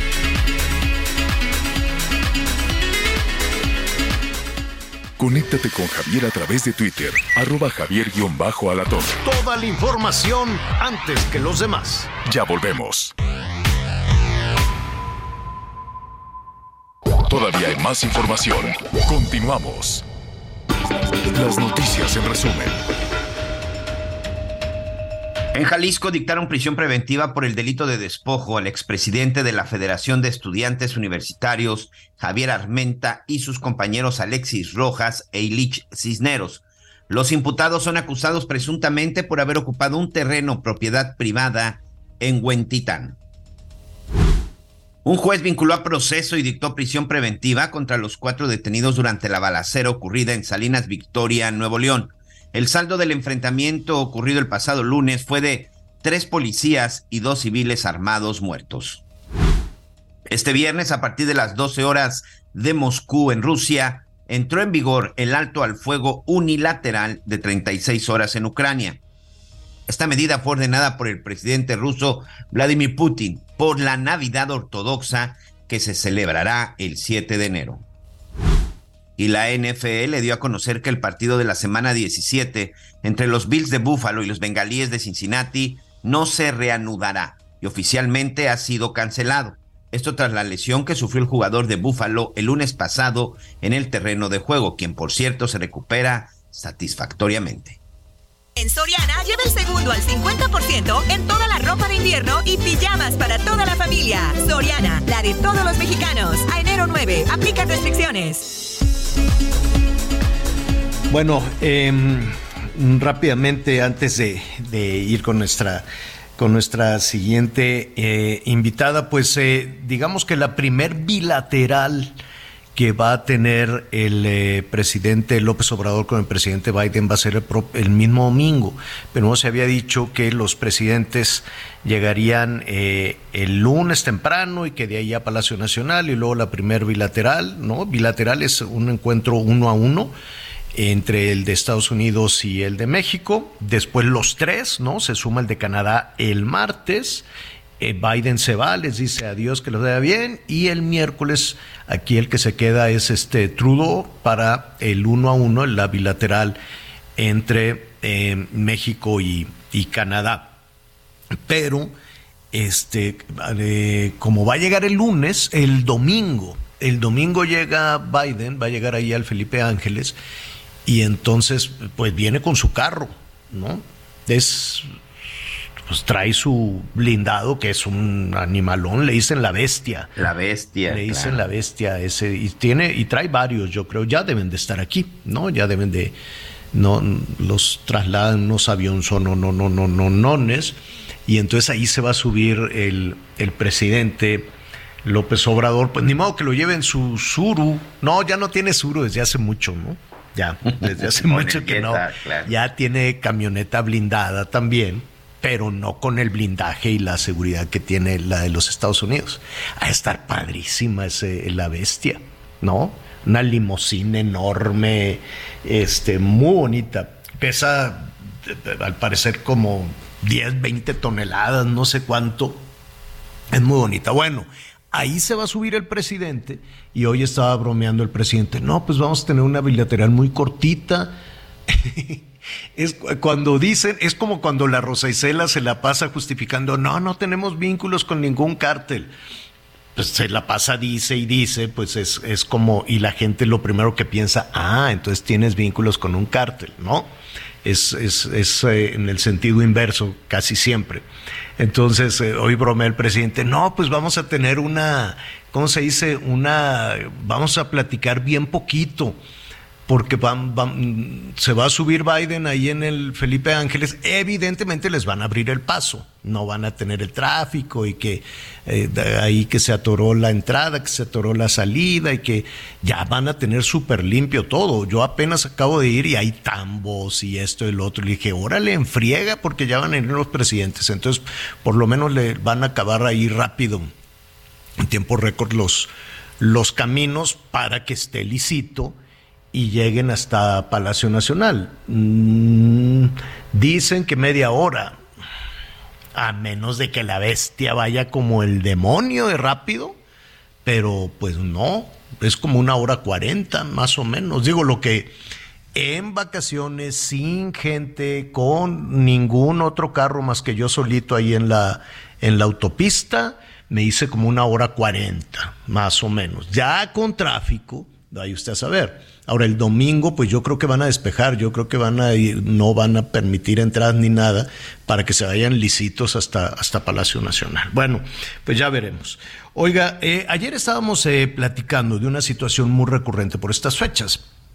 En la Navidad, el Día de Reyes, puede llegar Santa Claus, este, con un cachorrito, pueden llegar los reyes con un cachorrito y bueno, pues es una felicidad para las niñas, los niños, el vínculo que se puede establecer con una mascota es, eh, es impresionante, pues un perrito, un gatito, lo que sea, pero más allá de la, de la alegría y de, ah, qué bonito, y no, eh, es eh, para quienes nos gustan las, las, las mascotas, la verdad es que es, eh, es impresionante todo lo, lo, que te puede dar una, una mascota.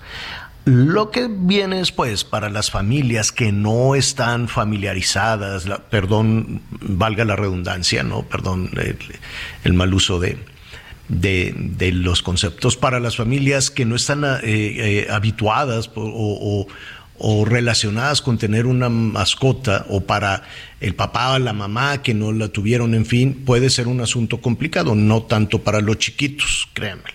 Porque después hay que ir a trabajar, ya la semana que entra hay que ir a trabajar, hay que ir a la escuela, no sé si ya se van a reanudar las clases, en fin, y este y la mascota, y entonces cuando llegan eh, o, que se, o que de pronto pues, se lo dejen al cuidado de algún adulto mayor y pues la mascota se hace pipí, se hace popó, se come el zapato, en fin, todo lo que hacen las mascotas en tanto entra una dinámica familiar. Y entonces después vienen unas desgracias para estos pobres animalitos. Me da muchísimo gusto saludar a Aida Álvarez, doctora veterinaria, presidente del Colegio de Médicos Veterinarios y Zootecnistas de México. Aida, ¿cómo estás? Qué gusto saludarte. Hola, ¿qué tal? Buenas tardes, muchas gracias por la invitación. Al contrario, ¿qué, ¿qué, recomiendas en estas fechas donde pues de pronto le ponen un moño a una mascota y se convierte en un regalo? Eso tenemos ahorita. Eh, lo que pasa es que para tener un animal hay que pensar que es un ser vivo en primer lugar, ¿no? Por lo consiguiente, tiene requerimientos de alimento, de agua, de espacio, del servicio médico veterinario, lugar donde poder expresar su comportamiento natural, que estén viviendo tranquilos, sin estrés, requieren cuidados y tiempo. Y esto deberíamos de prevenir antes de tener una mascota o un animal de compañía que pase a ser parte del núcleo familiar. Deberíamos de considerar eh, investigar antes, acudir a, a los que son expertos en el tema, al médico veterinario, al biólogo, si se trata de otro tipo de animales, de fauna silvestre, de animales exóticos, de roedores, de conejos, porque ahora ya es una gran cantidad de, de animales de compañía. Deberíamos de investigar antes, o hasta en Internet, que no todo lo que vemos en Internet es correcto a veces, eh, pero hay que investigar antes. Ahora, si ya no preguntar lo a un, hacer, a, un veterinario, ¿no?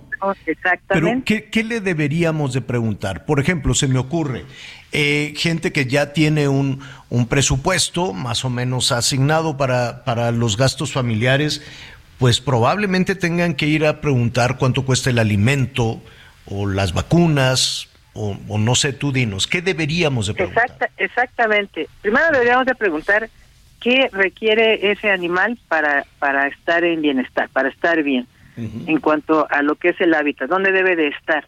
Si contamos con el espacio, si contamos con, con, con la pecera, con el, con el invernadero, con lo que necesites, ¿no? Con, Para tener el, el animal dependiendo de la especie. El alimento, el tipo de alimento, porque no todos son iguales. Hay alimentos eh, a veces muy económicos que no van a nutrir bien, en el caso del perro y gato, necesita un alimento muy, este más especializado con más proteína o alimentos especiales para para los erizos, para los hámsters, para para las otras especies, ¿no? Entonces, ¿qué, ¿qué es lo que le vamos a dar de comer? ¿Qué, ¿Qué, si requieren de alguna vacuna? ¿Cuál es el calendario de vacunación en perros y gatos? Dependiendo de la zona en donde vivas, también van a variar el costo de esto y tener en cuenta sobre todo cuánto tiempo va a vivir ese animalito. En perros y gatos estamos hablando de que tienes que ser responsable de ese animal cuando menos 15 años de su vida. No son desechables, no son de que mientras está chiquito, está bonito, lo tenemos y ya después va, ¿no? Claro, claro. Hay que hay que crear esa conciencia y sobre todo si este este animalito es para un niño, es un regalo para un menor de edad hacer conciencia de que el responsable del animalito no va a ser el niño. O sea, hay que enseñarle, hay que, como adulto, proporcionarle las bases para que empiece a ser responsable, pero sobre todo eh, en, eh, hay que procurar que se que el niño conozca y aprenda del animal, aprenda a respetarlo, aprenda a, a mantenerlo en las condiciones adecuadas, ¿no? Y que siempre va a depender del ser humano. ¿Cuál es la primera medida que deberíamos de tener pues, con una recomendación? Eh, hoy, por ejemplo, o en la Navidad, pues se integró y además con, con muchísimo cariño, ¿no? Vamos a ponerlo en positivo de eh, los integrantes de la familia un nuevo miembro, porque sí hay que ver a la mascota como un nuevo miembro de la familia. Como un nuevo miembro. Eh, ¿qué, qué, qué es lo primero que tenemos que hacer? Bueno, lo primero que tenemos que hacer, si el animalito no proviene de un criadero eh, en donde se tiene toda la regulación legalmente constituido, que se cuida toda su salud y todo mientras la mamá está gestante y nació y se desparasita y demás. Si no proviene de ahí o de una UMA o un PIMS, en el caso de los animales de fauna silvestre o exóticos, si no viene de un criadero, si no tenemos, no viene de un lugar, si, si es que se adquirió comercialmente, que esté legalmente constituido y donde nos dieron toda la información, si no tenemos eso, lo primero que procede es llevarlo con el médico veterinario para que nos indique qué es lo que sigue, que lo revisen, que vea que su estado de salud es correcto, que se desparasite, porque hay que cuidar también la zoonosis, o sea, estas enfermedades que nos puede transmitir el animal también al hombre, eh, cuidar que también tengan al día sus vacunaciones, la rabia ahorita que tenemos algunos problemitas por ahí en algunos estados, y hay que ser responsables en todo ese sentido. Entonces, lo primero que hay que hacer, si el animalito está, eh, llevarlo a que lo revisen, que esté en óptimas condiciones, y de ahí que nos den la información de qué es lo que tenemos que hacer. Eh, y finalmente, ¿cómo lo entrenamos? Mm, Iba yo a utilizar la palabra educar, pero es más entrenar. Eh, a- a la- eh, eh, tiene apenas dos días, ya se hizo pipí, ya se hizo popó y ya mordió los zapatos. ¿Qué hacemos? Ahí, ahí también eh, es acudir con el especialista, ya sea el médico veterinario que te va a indicar eh, algunas técnicas de que el periodiquito donde se hace pipí lo vas moviendo hacia llevarlo hacia donde va el perrito o si después de comer que es cuando hacen pipí popó lo lleves al lugar donde quieres que que haga o eh, hablar también con un entrenador en caso de especies que eh, o razas o tamaño del perro que requiera un poquito más de trabajo. Hay entrenadores que tienen la capacitación necesaria e incluso etólogos porque a veces eh, también ahorita que está en boga lo de la adopción por llamarle así de adquirir un animalito que viene eh, de situación de calle y que a lo mejor ya no es tan cachorrito, requiere otro tipo de cuidado y atención y entrenamiento de una persona más especializada. Y también ir haciendo conciencia de ser el buen vecino, porque también hay mucha tendencia de que saco a pasear al perrito, lo sacas a pasear o lo sa- sacas a que haga sus necesidades Exacto. en la calle, Exacto. ¿no? Y no cargas tu bolsita. Y a veces cargas la bolsita, pero el perrito se acostumbra a ir a hacer pipí Exacto. en la casa de mi vecino, donde tiene el arbolito que está tratando de sobrevivir en la ciudad y no. queda el olor de la pipí. Entonces hay que educar, necesitamos mucha educación en ese sentido. Claro, claro. Pero a cambio de todo eso, la verdad es que las mascotas te dan un regalo impresionante. Te dan un Claro que sí. comparado Claro el que sí. esfuerzo que tiene que hacer la familia y la dinámica familiar con lo que significa. Es, eh, es increíble, así es que hay que hacerlo, hay que aprender y, que nos van- que y aprender. vamos a, a recibir un regalo increíble, increíble. Doctora, claro que te sí, un compañero de vida. Sí, sí, definitivamente. Eso es, eso es. Aida, se nos vino el tiempo encima, pero sí quisiéramos continuar, si es posible, la próxima semana, viendo las Claro ventajas, sí. las desventajas, qué tipo de mascota, en fin, tantas cosas que, que- que tenemos que aprender para recibir esa, esa gratificación, además, que dejan las mascotas. Exactamente. Claro que sí. Gracias, gracias. Es la Gracias, eh, doctora contrario. veterinaria Aida Álvarez. Gracias, Aida. Oigan, este Miguelón, ¿tú ya comiste rosca? No, fíjate que todavía no, y, y vaya show para conseguirla, ¿eh? Mi esposa y, y mi hija Valentina andan por ahí batallando porque en todos lados. ¿Qué, qué, qué, qué estará sucediendo con lo con la con la rosca la de rosca? Reyes, Javier? Todos Uno que no hay panaderos, filas entonces no hay quien haga la rosca. No, entonces, este, pero sabes qué, aquí, aquí está guardada tu rosca. Te la vamos a mandar, voy a ver la manera de que les llegue. Qué cosa tan impresionante los, lo- lo- los muchachos de, de Matre.pan, ¿eh? Qué barbaridad. Yo lloraba de la emoción. Dije, no, está buenísima. Pero, em, ¿desde cuándo andamos, desde cuándo comemos rosca los mexicanos? Y no hay que perder de vista, ayer hablábamos del significado, ¿no? Acuérdese de los sabios de Oriente que le hicieron pasar un entripado a Herodes y todo lo que, lo que significa la figurita del niño Dios en la rosca. Enrique Ortiz, qué gusto saludarte. Escritor, divulgador cultural, feliz año nuevo. ¿Cómo estás? Muy bien, feliz año nuevo también para ustedes y efectivamente, muy bien, eh, el tema de la rosca, pues es una de las tradiciones eh, eh, eh, más queridas, ¿verdad? Para inicio de año, si no es que también es la primera en la cual los mexicanos disfrutamos de este manjar, en el cual su origen es un poco difuso. ¿Por qué razón? Existen dos posibilidades. Una que haya, se haya, estable- eh, se haya establecido esta tradición en el siglo XIX, principalmente en la Ciudad de México, traída por panaderos franceses, lo que conoceríamos o lo que se conoce en Francia como gâteau du roi, o sea, pastel de reyes. Esa es una posibilidad del siglo XIX y la otra posibilidad es que venga directamente del roscón de reyes de España, en el cual ya hay registros desde el siglo XIII-XIV, ¿no? Incluso el, eh, por, por escritores se árabes. Parece, se pa- nuestra rosca se parece más al roscón que a la galette o a la, ¿cómo se llama? No, no es galette, la de los franceses, es... Al gato. Al gato, sí. Se parece más al roscón, ¿no? Sí, efectivamente, y bueno, tiene un gran simbolismo. El principal, ¿no? Es que el niño Dios o el niño Jesús está escondido en el pan.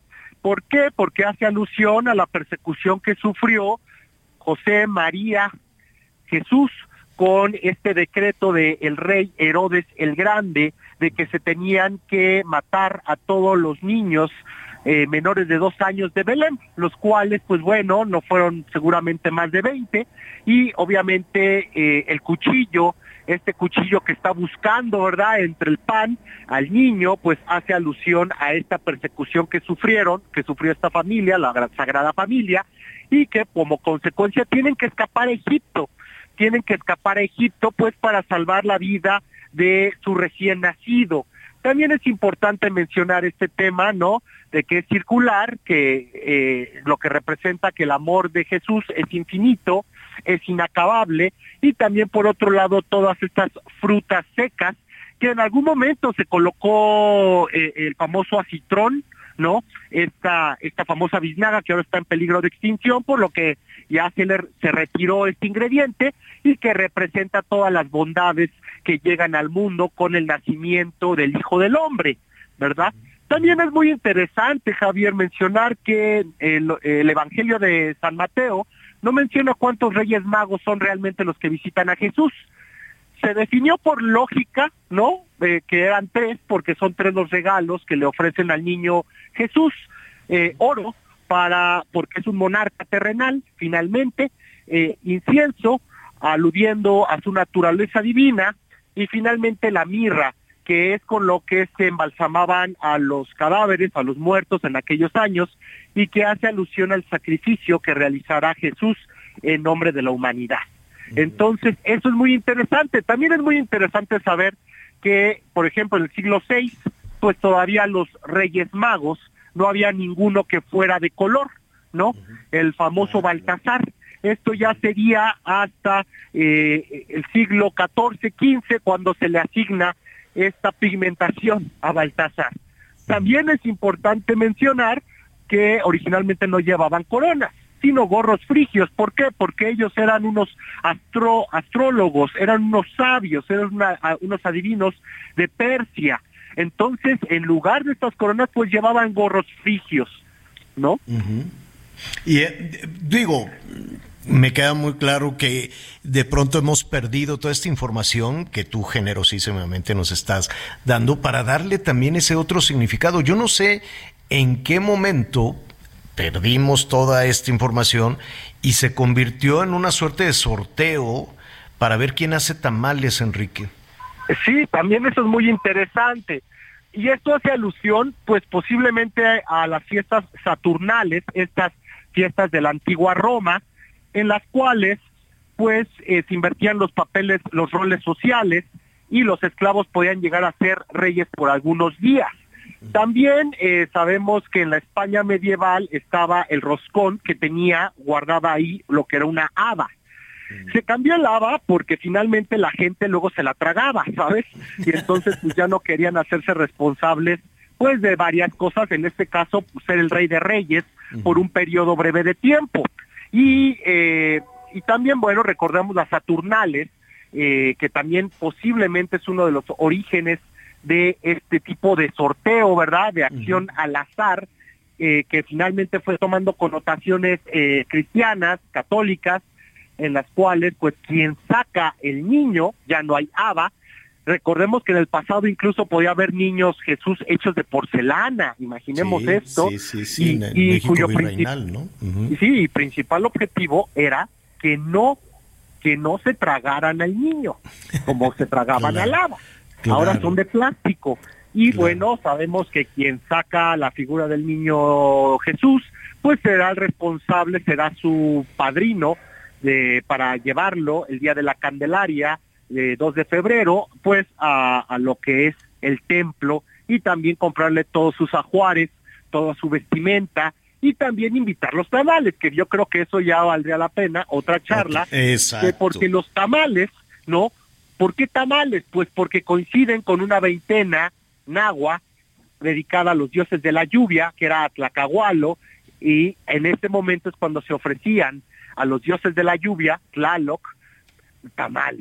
Entonces Oye, es algo ya- muy peculiar del centro de México, ¿no? Del y cómo centro de fue México. y cómo se fue fusionando hasta nuestros días. Es, es una historia como siempre formidable la que nos ofreces, Enrique.